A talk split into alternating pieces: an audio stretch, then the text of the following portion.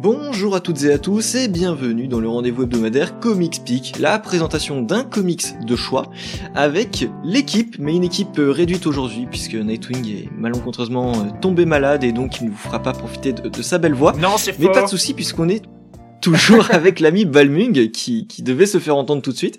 Euh, salut Balmung. Salut Baptiste et, euh, et pardon et salut directement les chers auditeurs. hein. Ça va, ça va être un peu, euh, un peu euh, à comité réduit aujourd'hui. mais Bon, on va faire avec. Et ça ira très très très très bien comme ça. On va aujourd'hui présenter un titre un petit peu particulier parce que il y a une histoire quand même derrière euh, derrière ce titre. C'est un titre qui a marqué les esprits, je trouve, en France dans euh, mon expérience en tant que lecteur de comics euh, sur euh, les internets, les internets de l'époque. Et beaucoup de lecteurs m'avaient recommandé ce, titre qui est Arrow Smith et qui va être édité aujourd'hui chez Delcourt. Arrow Smith, c'est donc une œuvre que vous présentera Balmung par la suite, mais je trouve que c'est une œuvre qui a marqué les esprits, qui a entretenu une sorte de petite communauté de pas de fans parce que c'est pas une licence qui a été longuement exploitée, mais euh, c'est un récit qui a quand même marqué et je trouve que c'était important d'en faire un podcast aujourd'hui. Ça a été une première découverte en tout cas pour moi, je pense pour toi aussi Balmung. Oui, oui. Bah, et moi, c'était la même chose. hein. Il y a pas mal de personnes qui m'ont recommandé. J'avoue que, bah, voilà, j'ai pris mon temps avant de le lire. Bah, De toute façon, c'était surtout que, euh, bah, depuis, c'était quoi? C'était Semic, Semic qui les avait édités? Euh, non, je crois qu'il y avait eu une réédition en grand format de chez Soleil, mais je suis pas certain de, de ce que j'avance Ouais. euh, là-dessus sur les anciennes éditions Mais françaises. ça va, ça monte quand même à plus de 15 ans et encore je suis gentil. Hein. Je pense que du coup Oui. on a on avait le temps d'avoir oublié ce titre, j'ai envie de dire, en, en France, je précise. C'est ça. C'est ça. Alors par contre, dans la communauté comics, ça a resté, enfin c'est resté, c'est resté un titre qui a marqué les esprits parce que on est quand même une équipe artistique de fou derrière. Euh, donc on va commencer avec la présentation de, de l'équipe artistique. Au scénario, on a Kurt Busiek. Alors Kurt Busiek, c'est pas un manchot. Il a, il a pas de droit. Euh, c'est comme si c'était un trait de caractère, tu vois, un trait de caractère du mec, pas du tout. Euh, en fait, euh, Kurt Busiek, c'est un gars qui a lu des comics euh, un peu tard par rapport à, à ce qu'on entend d'un auteur de comics qui généralement euh, découvre les comics très très tôt dans, son enfance et qui va entretenir cette passion. Non, euh, Kurt Busiek, qui va y tomber euh, dans son milieu fin d'adolescence et euh, il va comment il va s'y intéresser assez assez longuement. Il va lire pendant une dizaine d'années des comics et à partir de 85 il va entrer chez DC Comics sur des petits projets. Donc il va faire du Red Tornado du Green Lantern du Wonder Woman. Ensuite il va arriver chez Marvel il va faire un petit peu de Power Man et Iron Fist. Alors Power Man et Iron Fist c'était le titre un petit peu euh, où on mettait les nouveaux auteurs euh, et c'était pas non plus incroyable, mais là-dessus on a découvert Kurt Busiek et on a découvert euh, Christopher Priest aussi. Euh, donc voilà, il va bosser un petit peu sur pas mal de titres différents. Il va arriver chez Eclipse, donc vraiment il va travailler pendant dix ans chez des éditeurs assez variés sur des titres qui ne durent pas très longtemps.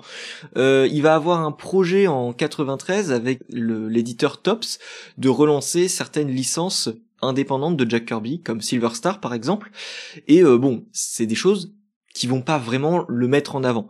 Mais c'est chez Marvel en 1994 qu'il va sortir Marvels avec un certain Alex Ross. Et là en fait ça va ça va démarrer une carrière colossale.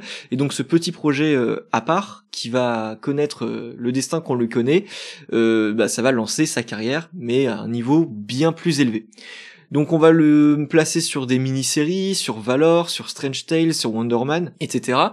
Euh, il va avoir un petit run sur Spider-Man chez Marvel, qu'on connaît pas très bien en France, mais qui aux États-Unis a quand même une petite réputation. Euh, ensuite, il va bosser avec euh, Milestone sur Icon, sur Static de Static Shock pour ceux qui connaissent. Et il va bosser sur pas mal de projets comme euh, les Amalgam Comics, les, euh, le projet Tangent Comics de chez DC. Que vous ne lirez plus Et jamais. Il va bosser. Euh, oui, clairement, clairement, oui, Tangent Comics, ça, ça n'existera plus jamais. Mais par contre, Ah on mais va- même Amalgam, hein. oui, Amalgam non plus, c'est clair, c'est pas prêt d'être réédité ça. Mais euh, par contre, on va également lui- le connaître chez euh, Marvel pour un petit run sur Iron Man. On va le connaître également euh, pour un crossover, parce qu'apparemment il est aussi adepte de ces crossovers un petit peu particuliers, entre les Avengers et euh, la Justice League, ce fameux crossover euh, qui a été réédité à la mort de George Perez, puisque George Perez étant le dessinateur euh, ayant travaillé avec lui.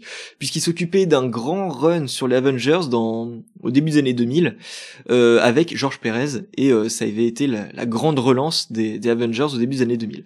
En France, aujourd'hui, on le connaît surtout à travers des récits DC Comics comme Superman, ce- Identité secrète, Batman, Créature de la nuit, euh, qui est sorti très très très récemment, euh, et ensuite ensuite, il va connaître pas mal de, de séries avec plus ou moins de succès. Je pense à Trinity chez DC Comics qui est totalement oublié aujourd'hui et qui était pas mal en soi.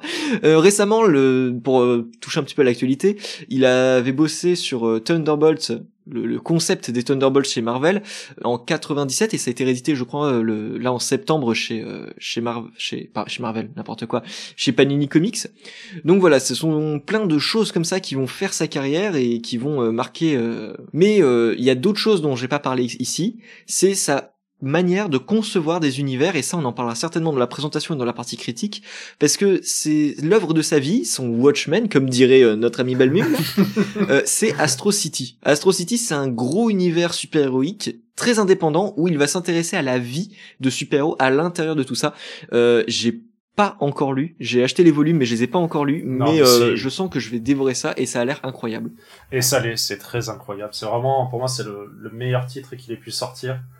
Euh, ça va forcément arriver en France et d'ailleurs oui si c'est prévu je crois c'est pas alors tu en as parlé, euh, petite parenthèse là-dessus. On avait eu l'interview de Thierry Mornay euh, l'année bah ouais il y a six mois euh, qui nous disait que bon euh, Astro City ça, ça le branchait vachement bien et qu'il y avait peut-être une discussion qui pouvait se faire avec Kurt Busiek pour ramener Astro City chez eux. Aux dernières nouvelles c'est pas Comics qui va s'en occuper. Donc voilà. Bref, ah. ça viendra certainement en France et j'espère que Panini Comics ira au bout de la série. Ça va être très long, mais honnêtement, euh, ça, ça, enfin, ça vend du rêve quoi. Euh, donc euh, des couvertures de Alex Ross et des intérieurs avec pas mal d'artistes différents. Et là, j'ai pas les noms, mais en tout cas, c'est vachement intéressant parce que ça te présente plein de facettes différentes d'un même univers.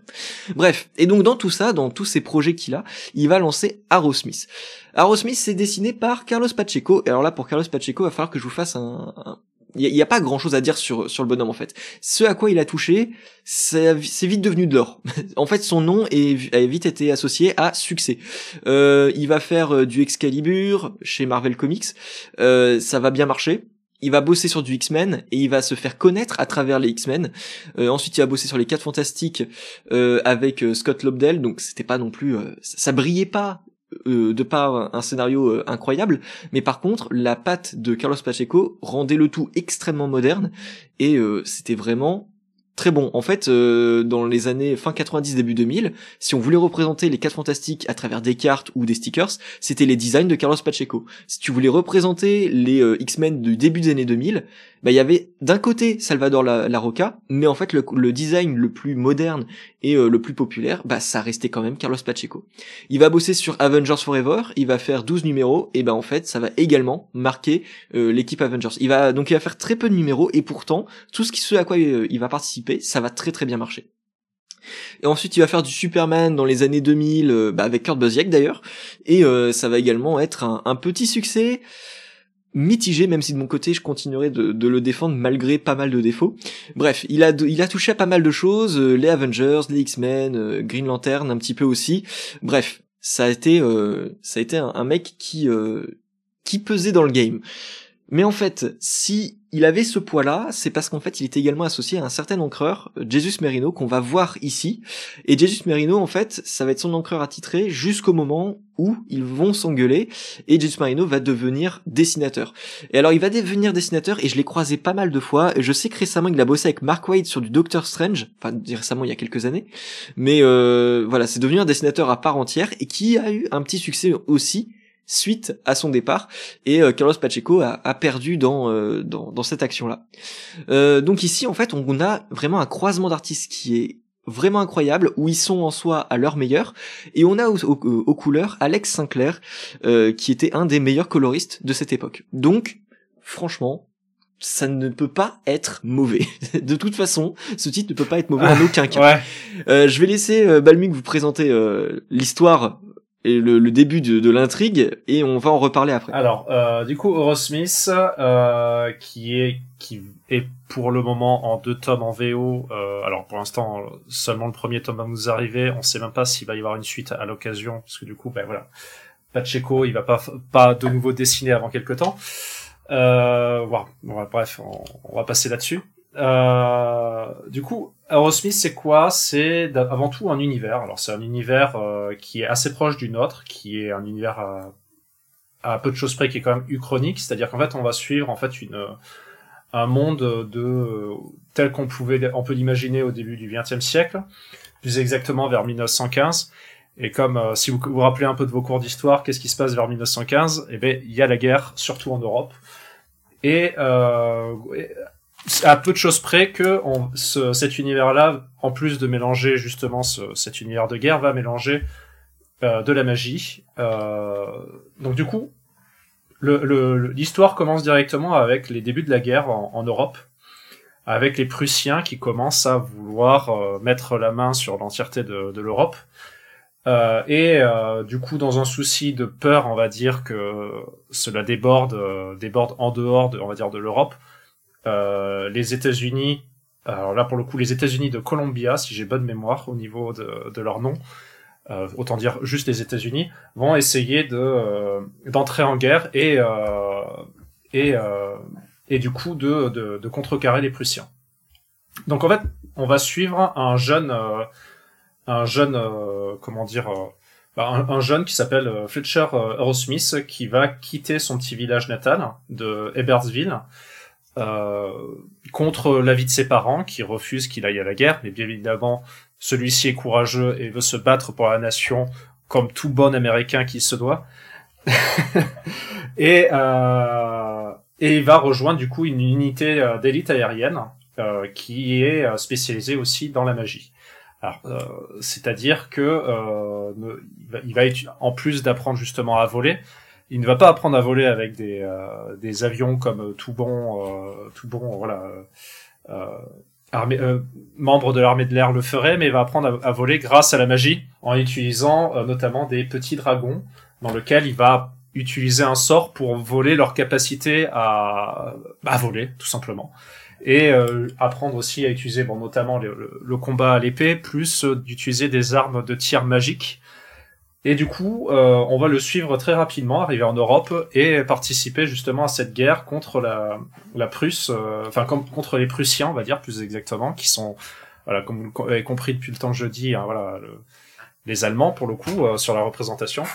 Et et du coup, ça va être un récit qui, tel que je le présente, va être, va sembler assez simple, mais va essayer de faire un mélange justement euh, entre justement cette espèce de, de, de monde tel qu'il est réellement, c'est-à-dire vraiment les horreurs de la guerre. Donc euh, autant sur le deuil, les doutes, les remords, mais aussi bon par exemple les amours qu'on peut se faire avec euh, Madame qui va, enfin qui va, qui va justement, enfin l'amour qu'on va se faire pendant la guerre, notamment dans, sur le pays et autres, et et justement les amitiés qu'on va perdre, etc. Donc c'est pour ça que je parlais justement du deuil. Et du coup, c'est un, c'est un récit qui va justement voilà aborder la guerre en utilisant justement le, le côté magique. Et là, je, je commence déjà à rentrer sur la vie parce que euh, en dire plus, ce serait un peu au niveau de l'histoire, ce serait un peu voilà un peu du spoil. Il faut juste savoir que voilà le, le récit, quand je parle de magie, ne va pas faire que parler de boules de feu et autres. Vu que j'ai parlé de dragons, il va y avoir d'autres choses. Il va y avoir par exemple des golems qui vont apparaître, euh, des créatures magiques plus ou moins magiques comme les vampires les loups-garous et tout le et tout l'univers qui est associé justement à ce à ce à cette à cet euh, imaginaire euh, particulier. Et, euh, et du coup, je sais pas si tu veux commencer au niveau de la vie, Baptiste. Oui, alors je veux bien commencer euh, parce que j'ai euh, j'étais vraiment très surpris. C'est que euh, à la fin de la lecture, je me suis retrouvé face à l'œuvre en me disant je crois que j'ai pas apprécié la chose comme il le fallait. Et je me suis pas mal remis en question là-dessus. Mais en fait, je pense que c'est une œuvre qui n'est pas faite pour moi. Euh, c'est une œuvre vraiment qui touche un public, mais vraiment, et, tu vas peut-être pas être trop d'accord là-dessus, mais qui touche vraiment un public de BD européenne. Euh, il y a des tas de codes. Je veux dire, c'est vachement précis sur des tas de choses. Et quand tu fais attention aux détails, quand tu fais attention euh, à l'intention artistique, c'est incroyable de précision, que ce soit dans les designs de Pacheco sur les designs de, des soldats, les costumes qu'il représente qui sont très fidèles, mais également les costumes qu'il invente qui sont très inspirés des costumes d'époque. Euh, tu as cette implication de la magie qui est dans une représentation extrêmement commune d'un côté, mais qui en même temps dans l'incrustation bah, est vraiment étonnante. Euh, il y a une manière de penser la chose assez originale malgré tout cet aspect très commun. Euh, les couleurs sont vraiment vives, euh, je les trouve vraiment sympas, je trouve euh, le rendu euh, visuel incroyable, ça fourmille de plein de petites précisions euh, dans Aerosmith. Euh, tout est détaillé. Je, trouve que c'est incroyable euh, sur euh, sur le visuel. Euh, Qu'est-ce que je voulais dire également sur l'univers qui est construit? Et c'est pour ça que j'avais un peu insisté sur Astro City sur la fin parce que on est vraiment dans une sorte de world building phénoménal. Vraiment, ce que Kurt Busiek sait très bien faire. On a plein de mentions d'éléments annexes et ça c'est un truc qui est à la fois génial et en même temps ça me pose problème. Après c'est peut-être dans ma manière de lire les choses où je trouve qu'il fait tellement de références, alors parfois à des faits historiques, des références qu'il des réels qu'il transforme et il fait des références à des événements fictifs euh, qu'il intègre dans son univers mais qu'il ne montre pas. Donc là-dessus ça m'a pas mal perdu. Euh, je savais plus vraiment, il y avait des dialogues où je me suis dit mais pourquoi est-ce que tu me racontes ça? Ça n'a rien à voir avec notre histoire. Mais en fait l'histoire c'est euh, la perception d'un univers en changement constant à travers les yeux d'un personnage un petit peu insignifiant, mais qui a quand même son rôle à jouer, son destin euh, à nous présenter. Donc euh, là-dessus, c'est un point de vue qui est quand même assez audacieux à présenter à travers un, un comics en six numéros. Et là, l'autre point négatif pour moi, ça a été le rythme. Ça va très vite. Je trouve que ça va très très très vite. J'ai trouvé également que c'était trop manichéen, c'est-à-dire qu'on va avoir euh, les gentils et les méchants, et la remise en question à travers la guerre, euh, les quelques remises en question que tu vas avoir sur le sujet, bah en fait elle n'apporte pas grand chose de plus. Et pareil pour mon problème avec la magie. Oui parce que ça c'est un autre problème. Quand je vous ai dit c'est un récit qui est pas fait pour moi, ça le problème de la référence historique, de l'univers qui est beaucoup trop fourni par rapport à ce qui est nécessaire. Et euh, troisièmement, c'est le problème de de ce mélange de magie et de contexte réel. J'ai un vrai problème avec ça. J'ai beaucoup de mal à l'accepter. Je veux dire, euh, si tu veux parler d'un fait réel, cherche le réalisme. Si tu veux transformer ça en quelque chose de fictif, transforme l'aspect réel en quelque chose de très différent. Utilise des métaphores, des choses un peu plus subtiles euh, que juste voilà c'est la Première Guerre mondiale, sauf que maintenant boum c'est pas des grenades, c'est euh, des, des potions magiques qu'on s'envoie à la gueule. Euh, c'est comme euh, comme Keiju Max si tu veux jouer là-dessus. Et eh ben j'ai pareil, Keiju Max j'ai pas j'ai pas réussi. Ah moi j'avais adoré parce que justement t'avais vraiment alors pour ceux qui écoutent pas qui connaissent pas Keiju Max c'est euh, l'utilisation de on va dire de Keiju euh, pour parler, on va dire, du milieu carcéral, avec un côté un peu, je vais pas chibi, on va dire euh, exactement, mais qui arrive en fait à, à, à parler de certaines thématiques euh, tout en alors le problème c'est voilà c'est le décalage effectivement du dessin par rapport à, à la thématique qui amène de soucis. Et je comprends moi c'est un peu la même chose que j'ai eu avec ce titre là cette espèce de décalage où en fait Pacheco euh, du coup, je reprends de la critique, mais effectivement, c'est assez euh, classique, c'est-à-dire que les, autant les, les, designs, ça va être un mélange d'un classique qu'on pourrait avoir de, de design de guerre, enfin de d'uniforme de guerre et même de autant des armes et autres, avec de la magie, donc euh, tel qu'on imagine un magicien. Vraiment, il n'y a pas, ça, ça pas cherché à, à faire un, de la stylistique euh, énorme, ça va juste essayer de faire un mélange parfait entre les deux. Euh, et, et, du coup, là-dessus, sur ce sujet-là, c'est que quand j'ai ouvert l'album, je regarde le truc et dans les premières pages où euh, t'as une sorte de petite introduction à, à tout cet univers-là et le contexte, j'arrive et là je vois Merlin l'Enchanteur, euh, Fitwing, euh, le général de Gaulle et je me dis mais waouh mais c'est quoi, c'est quoi ça?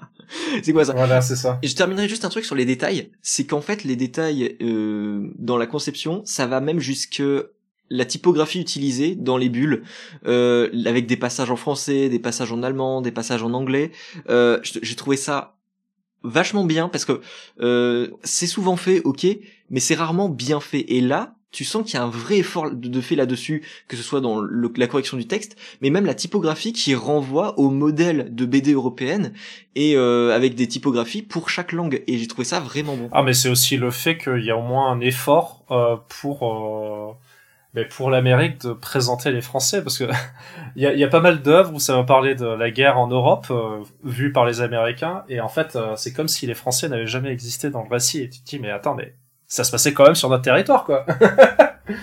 c'est ça. Il y a vite fait des Anglais mais au moins bon voilà les Anglais ça va vu que de toute façon la langue c'est la même donc il y a pas trop de différence. Et euh, vite fait on te met quelques quelques mots en, en allemand pour te faire bien dire regardez ils sont différents ils ont pas le même nom que nous et puis ça suffit quoi. Euh, c'est un peu voilà, grosse critique. Après le récit a quand même ses, ses moments impactants euh, notamment vers la fin le bah, tout ce que je reparlais justement sur le remords c'est-à-dire que le personnage qui est véritablement une tête blonde hein, il est c'est un blond euh, blond aux yeux bleus qui est un américain moyen etc qui va justement vivre les, les, les, horreurs de la guerre. Donc à ce niveau-là, au niveau des thématiques, on peut se dire que ça va être assez, euh, ça peut être, ça va aller assez hard et ça va l'être sur certains points, mais ce sera pas, ce sera pas de l'horreur graphique.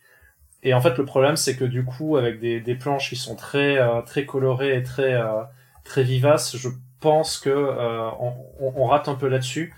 J'aimerais bien aussi revenir quand même sur un truc que j'aurais bien voulu dire, c'est notamment au niveau de la cohérence de de ce récit parce que toi t'en as parlé un peu mais moi c'est plus en fait le fait que euh, il y a des golems qui apparaissent. Bon, au départ en fait je me comme je, t'en parlais Betty j'avais l'impression en fait quand on présentait les personnages que ben en fait peut-être qu'il y a une région d'Europe où il y a que des, des golems il y a une région d'Europe où il y a que des vampires ou je ne sais quoi. Non non pas du tout ils sont là par là. On sait pas du tout pourquoi ils sont là. On sait pas pourquoi il y en a un parmi euh, 10 000 euh, humains.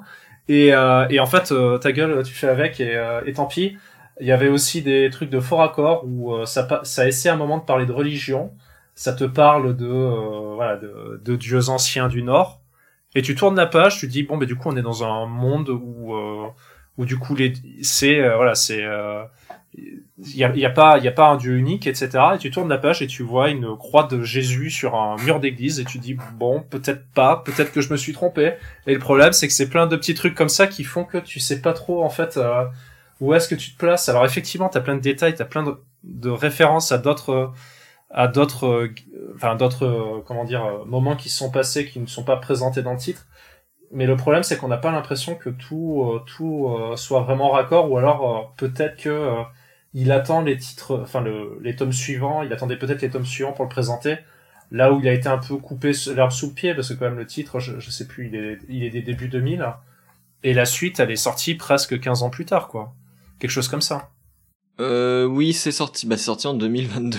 C'est passé un gros laps de temps et, et je je pense pas que l'univers euh, Busiek il va s'amuser à, à, nous en sortir 10 tomes, hein. sachant que voilà, il y a plus, il y a plus le même dessinateur, donc ça a déjà un peu posé des problèmes sur euh, savoir si on va avoir vraiment une suite au tome 2, sachant que, alors, je, je n'ai lu que le premier, donc je ne sais pas si le tome 2 est véritablement définitif.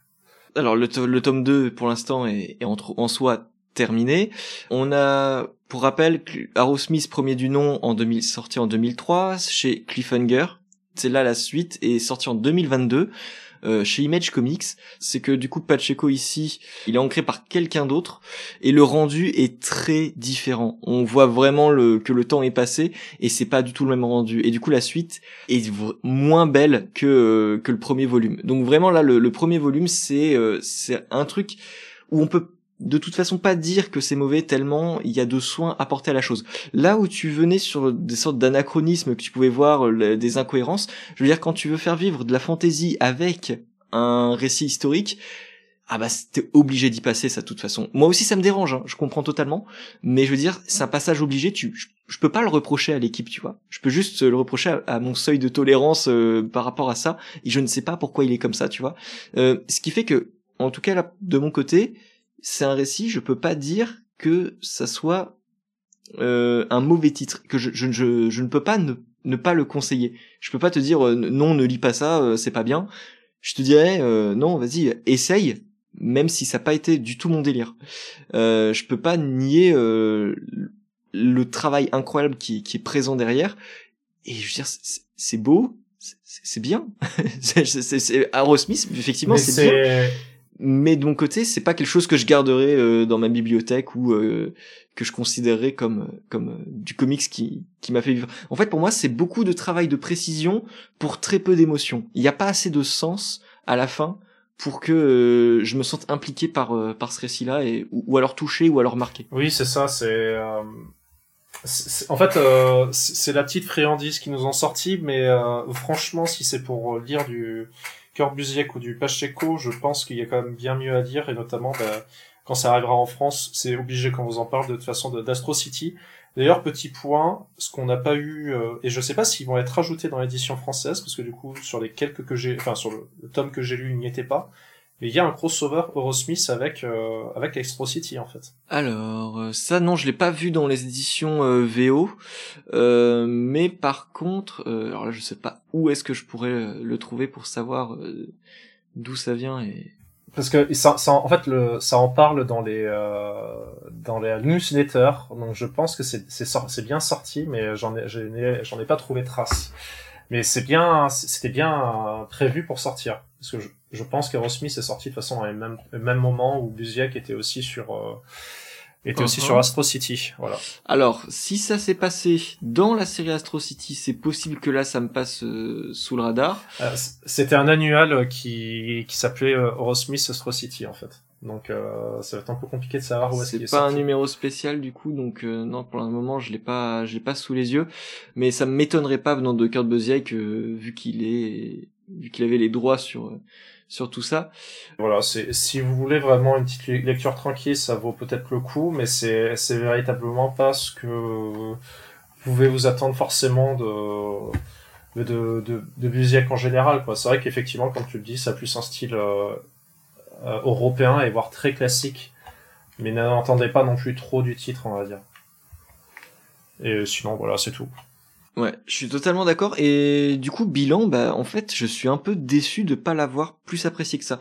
Je suis pas non plus dans l'idée de euh, j'en attendais trop, etc. J'aime pas du tout ce concept-là et je pense pas y être vraiment sensible. Mes attentes euh, sont toujours sont toujours euh, très stables depuis depuis un petit moment.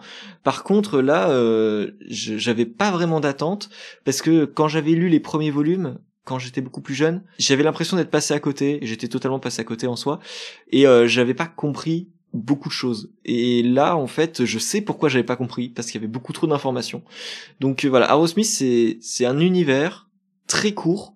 Euh, vous pouvez vous plonger dedans. Il y a un aspect rôliste, je le disais en off à, à Balmung tout à l'heure, je pense pas l'avoir dit là dans, le podcast, mais euh, c'était un, c'est un univers de rôliste où en fait t'as l'impression qu'il y a des choses un peu incohérentes euh, comme euh, Balmung le disait, qui se passe, et au final, bah, tu, l'acceptes parce que c'est comme ça.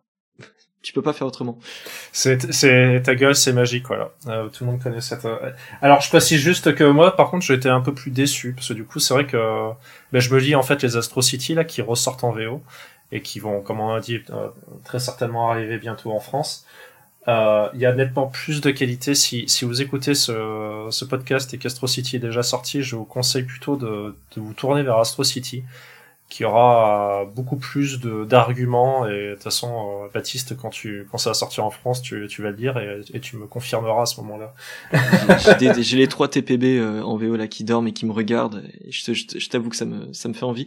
Certainement là dans, dans les semaines à venir je vais essayer de me trouver du temps pour pour me les dévorer.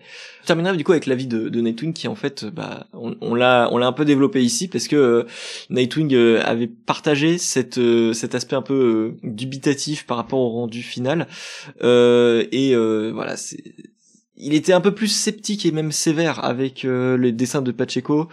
Euh, il disait, je crois qu'il avait, également parlé de couleurs un peu trop vives euh, à son goût là-dessus. Et, bon, voilà, Nightwing était encore plus sceptique à, à l'idée de, de, de lire Arrow Smith et de le recommander. Donc voilà, vous avez le, le, le compte rendu général de Nightwing là-dessus. Voilà, donc Aerosmith, c'est un album, euh, je veux dire un album complet pour le premier volume, puisqu'en fait euh, il peut se suffire à lui-même. Euh, un album complet pour le premier volume qui va compter une bonne centaine de pages et qui va sortir chez Delcourt. je n'ai plus le prix en tête. C'est 22 euros et quelques, je crois. C'est presque 23 euros de mémoire. Donc je pense qu'il y aura plus que les six numéros parce que bon, je vais pas dire que c'est peu, mais enfin c'est peu de pages pour le pour le prix, mais il va falloir, euh, va falloir rajouter des trucs. Quoi. Sachant que Delcourt est capable de, fournir euh, des, albums de cette quantité-là pour environ 15-16 euros, il y a peut-être moyen qu'ils aient fait un effort sur le format. Donc voilà, on vous recommande malgré tout la lecture. En tout cas, de, de, mon côté, je vous recommande quand même. Surtout si vous êtes amateur, que ce soit d'un aspect un peu fantasy, euh, que le concept vous attire, vraiment allez-y parce que c'est vraiment soigné. Et euh, si jamais vous êtes amateur euh, de récits historiques et que vous voulez voir quelque chose d'un peu différent, un peu plus exotique, Arrowsmith, ça peut se, se poser là comme quelque chose de très agréable pour vos futures lectures. Donc voilà pour, euh, pour Arrowsmith. Euh, merci de nous avoir écoutés. On se retrouve dès la semaine prochaine avec euh, un nouvel album. Et cette fois-ci, on partira du côté de Marvel avec euh, un, graphique novel qui va sortir dans un, dans un sacré format qui s'appelle initialement Loki, mais qui ici va s'appeler Thor et Loki pour des raisons marketing. Allez, on vous laisse. À la semaine prochaine. Salut tout le monde. Bonne journée à vous.